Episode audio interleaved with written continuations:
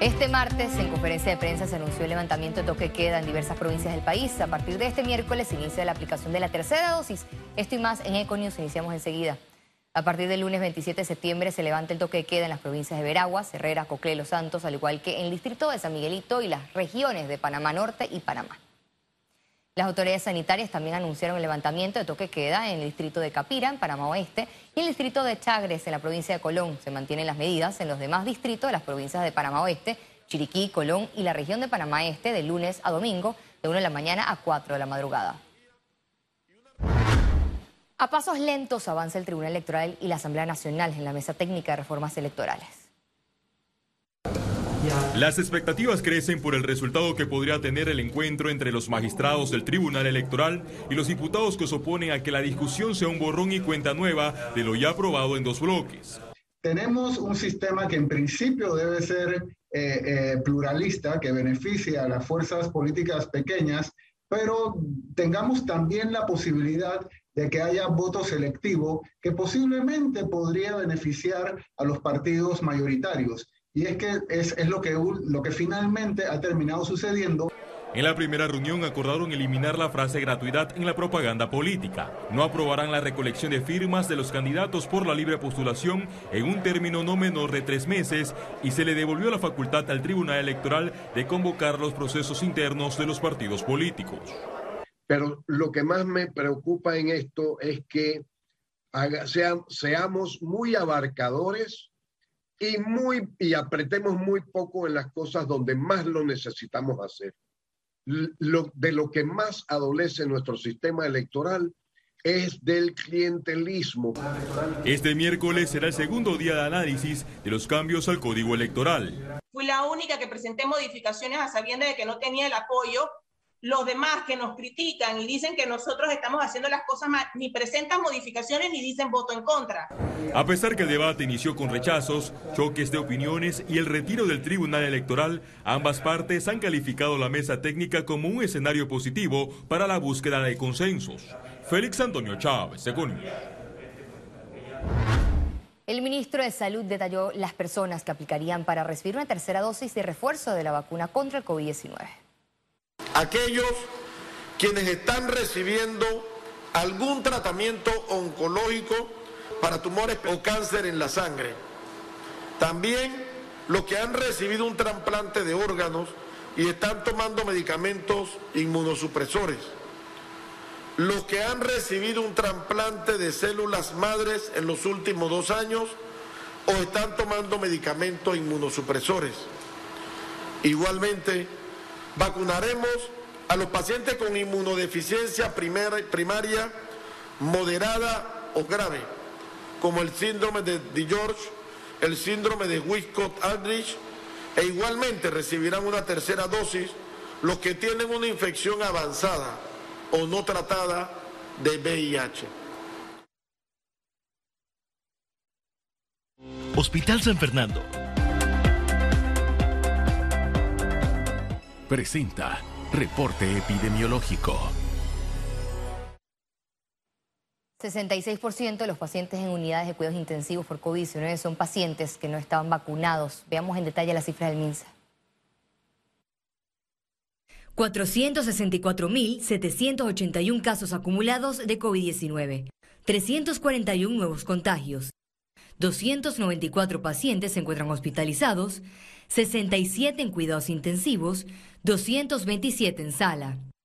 Se reportan 453.713 recuperados clínicamente. Un total de 7.178 fallecidos, de los cuales uno se registró en las últimas 24 horas. Total de vacunas aplicadas, 5.367.816 dosis. Reporte epidemiológico. Fue presentado por Hospital San Fernando. Continuamos en materia de salud, un nuevo embarque con un total de 375.570 dosis de la vacuna contra el COVID-19 en la farmacéutica Pfizer. Llegó a Panamá este martes. Se trata del 35 lote de vacunas que permitirá continuar con el proceso de vacunación que lleva a cabo el gobierno nacional a través de la operación Panavac 19. A partir de mañana se continuará con las jornadas de vacunación por barrido a la población desde los 12 años en Coclé, Chiriquí, Darién, Comarca en Verá, Panamá Oeste y Veraguas. La Caja de Seguro Social se convertirá en creyente en el caso de la sustracción de insumos hospitalarios. A su salida de una reunión con Javier Caraballo, Procurador General de la Nación encargado, el director de la Caja de Seguro Social, Enrique Lau Cortés, manifestó que se han puesto a disposición del Ministerio Público en las investigaciones donde hasta el momento hay 12 personas imputadas, incluyendo cinco funcionarios involucrados y separados del cargo, con un proceso administrativo que se perfila a la destitución. El caso de insumos está relacionado con la pérdida de equipos médicos y medicamentos del Hospital de Especialidades Pediátricas y de la Policlínica Blas Gómez en Arraiján para venderlos a farmacias y comercios particulares. Los implicados enfrentan cargos por la supuesta comisión de los delitos de peculado, asociación ilícita para delinquir y hurto. La Caja del Seguro Social se va a convertir en querellante en este proceso porque definitivamente tenemos que cooperar para que las investigaciones lleguen hasta el final y podamos identificar quién o quiénes están detrás de esto. Estamos haciendo un proceso de auditoría que incluye a todos los que estamos en la Caja del Seguro Social y que tenemos de alguna manera relación con el movimiento de los medicamentos, los equipos de protección personal y los elementos que fueron encontrados en los allanamientos. Y en otras informaciones, la diputada Daniel Abrego admitió la contratación de su primo, el alcalde de Capira, como chofer en la Asamblea Nacional y aseguró que lleva 12 años emplanillado. ¿Por qué el diario La Prensa no ha publicado nada del robo del subsidio del Partido Cambio Democrático? ¿Porque es una lucha de clases? ¿Porque yo soy pobre y Rómulo Rux es rico? ¿De eso se trata? Pero es cierto que tiene el alcalde de, Capira acá nombrado como... Tiene 12 años de estar nombrado en esta institución. 12 años. Y esta publicación ya el diario La Prensa la había sacado en campaña. O sea, esto no es nuevo. Si es ilegal que las autoridades hagan su trabajo. Si eso es ilegal, que las autoridades hagan su trabajo. Pero no es el único alcalde del país que está nombrado en esta institución o en otras instituciones del Estado El presidente Laurentino Cortizo inició este lunes su participación en la Asamblea General de la ONU. Además, comenzó una importante agenda para atraer inversiones que ayuden a la reactivación económica. El primer día de la agenda de trabajo en Nueva York, el mandatario Laurentino Cortizo rindió frutos positivos para las buenas inversiones, generación de empleos y reactivación de la economía panameña. Visa anunció el aumento de sus operaciones en Panamá para generar más empleos y la creación de un espacio diseñado para impulsar la innovación. Reactivemos juntos tus proyectos, porque nos sobran motivos para seguir adelante. Caja de Ahorros, el banco de la familia parameña. Presenta Economía. El viceministro de Trabajo, Roger Tejada, reiteró que las personas que no estén vacunadas contra COVID-19 podrán recibir el beneficio del vale digital. Ya estamos esperando llegar en un mes al porcentaje entre uno a dos meses a la inmunidad comunitaria del 70%. Eso quiere decir que esta, eh, este impulso que le estábamos dando a los beneficiarios del Vale Digital ya no va a ser necesario. Se revaluó hace dos semanas en base a los números y a la data que tenemos y también se evaluó eso en base a la situación de que el mes pasado una población importante no recibió el vale por no cumplir con la corresponsabilidad. Autoridades evaluarán en reunión de octubre con la comisión tripartita si existen las condiciones para instalar una mesa formal para revisión del salario mínimo.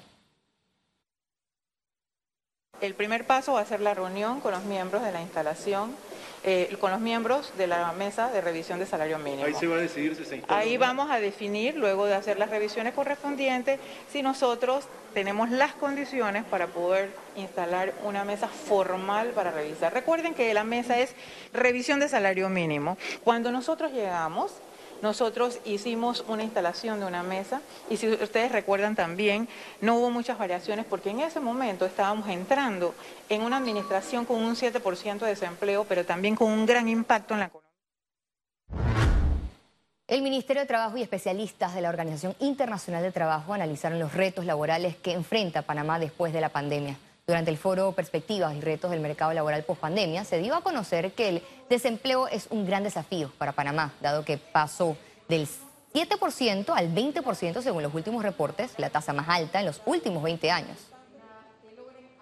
Hemos podido identificar algunos, algunas deficiencias en la formación de la mano de obra, como por ejemplo habilidades para la vida del trabajo, habilidades blandas, relacionamiento, comunicación, pero también algunas debilidades técnicas o profesionales como son los idiomas, el manejo de la tecnología, el uso de la computadora, que son algunos elementos que por la pandemia han tenido que reforzar el perfil del buscador de empleo.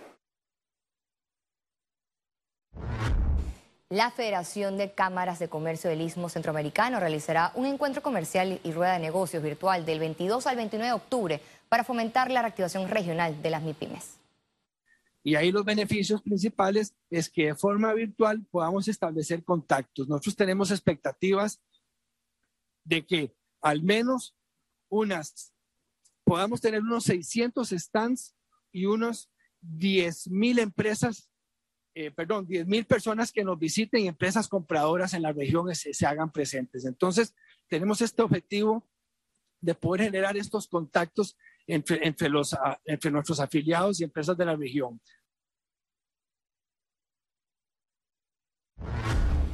El proyecto de ley de cabotaje busca que la actividad se desarrolle por empresas panameñas, así lo explicó la Asociación de Armadores Panameños. Eh, les, llamamos cabotaje al transporte que se origina y termina en puertos dentro de la República de Panamá, según define la ley, el proyecto de ley este 598. Y lo que estamos buscando es que se desarrolle por compañías panameñas por dos razones principalmente. Una es porque las empresas panameñas van a pagar impuestos en Panamá, mientras que cuando tenemos empresas extranjeras realizando este, este tipo de negocios, se apoyan en acuerdos bilaterales, en contratados y demás para tratar de evitar el pago de impuestos en nuestro país y llevarse esas riquezas a sus países. En el caso de tener una ley de cabotaje y de que esta, esta situación o estos transportes sean desarrollados por panameños, al igual que fue, es el caso de los camioneros, eh, se trata de que este, esta porción de ese flete o esta porción de esta actividad quede como beneficio en nuestro país y se traduzca en más inversiones de panameños en Panamá los transportistas de carga terrestre irán a huelga nacional este jueves por la supuesta intromisión de navieras en su servicio. Aseguran que luego de dos años de reuniones no han acuerdos cumplidos, sino una industria afectada. Exigen soluciones a las autoridades.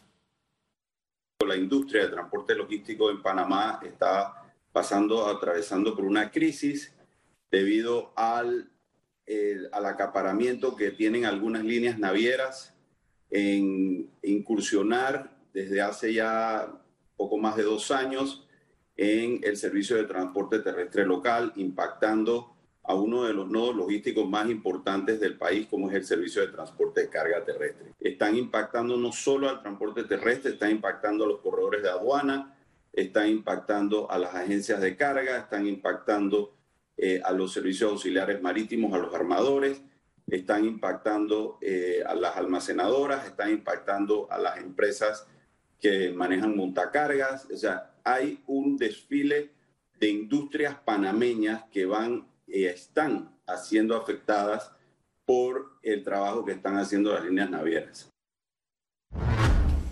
Ante este llamado a paro nacional de los transportistas de carga, la Asociación Panameña de Ejecutivos de Empresa y la Cámara Marítima de Panamá solicitaron intervención del Gobierno Nacional para una solución definitiva del conflicto. Ambos gremios coincidieron que el llamado huelga el jueves 23 de septiembre generará un efecto negativo en la economía del país y en la reputación de Panamá, ya que representa la paralización de su actividad logística. Además, solicitaron que las partes en conflicto entren en razón, busquen alternativas y cumplan sus acuerdos para garantizar la competitividad del centro logístico de Panamá. Economía fue presentado por... Reactivemos juntos tus proyectos, porque nos sobran motivos para seguir adelante. Caja de Ahorros, el banco de la familia parameña. Y al regreso, internacionales.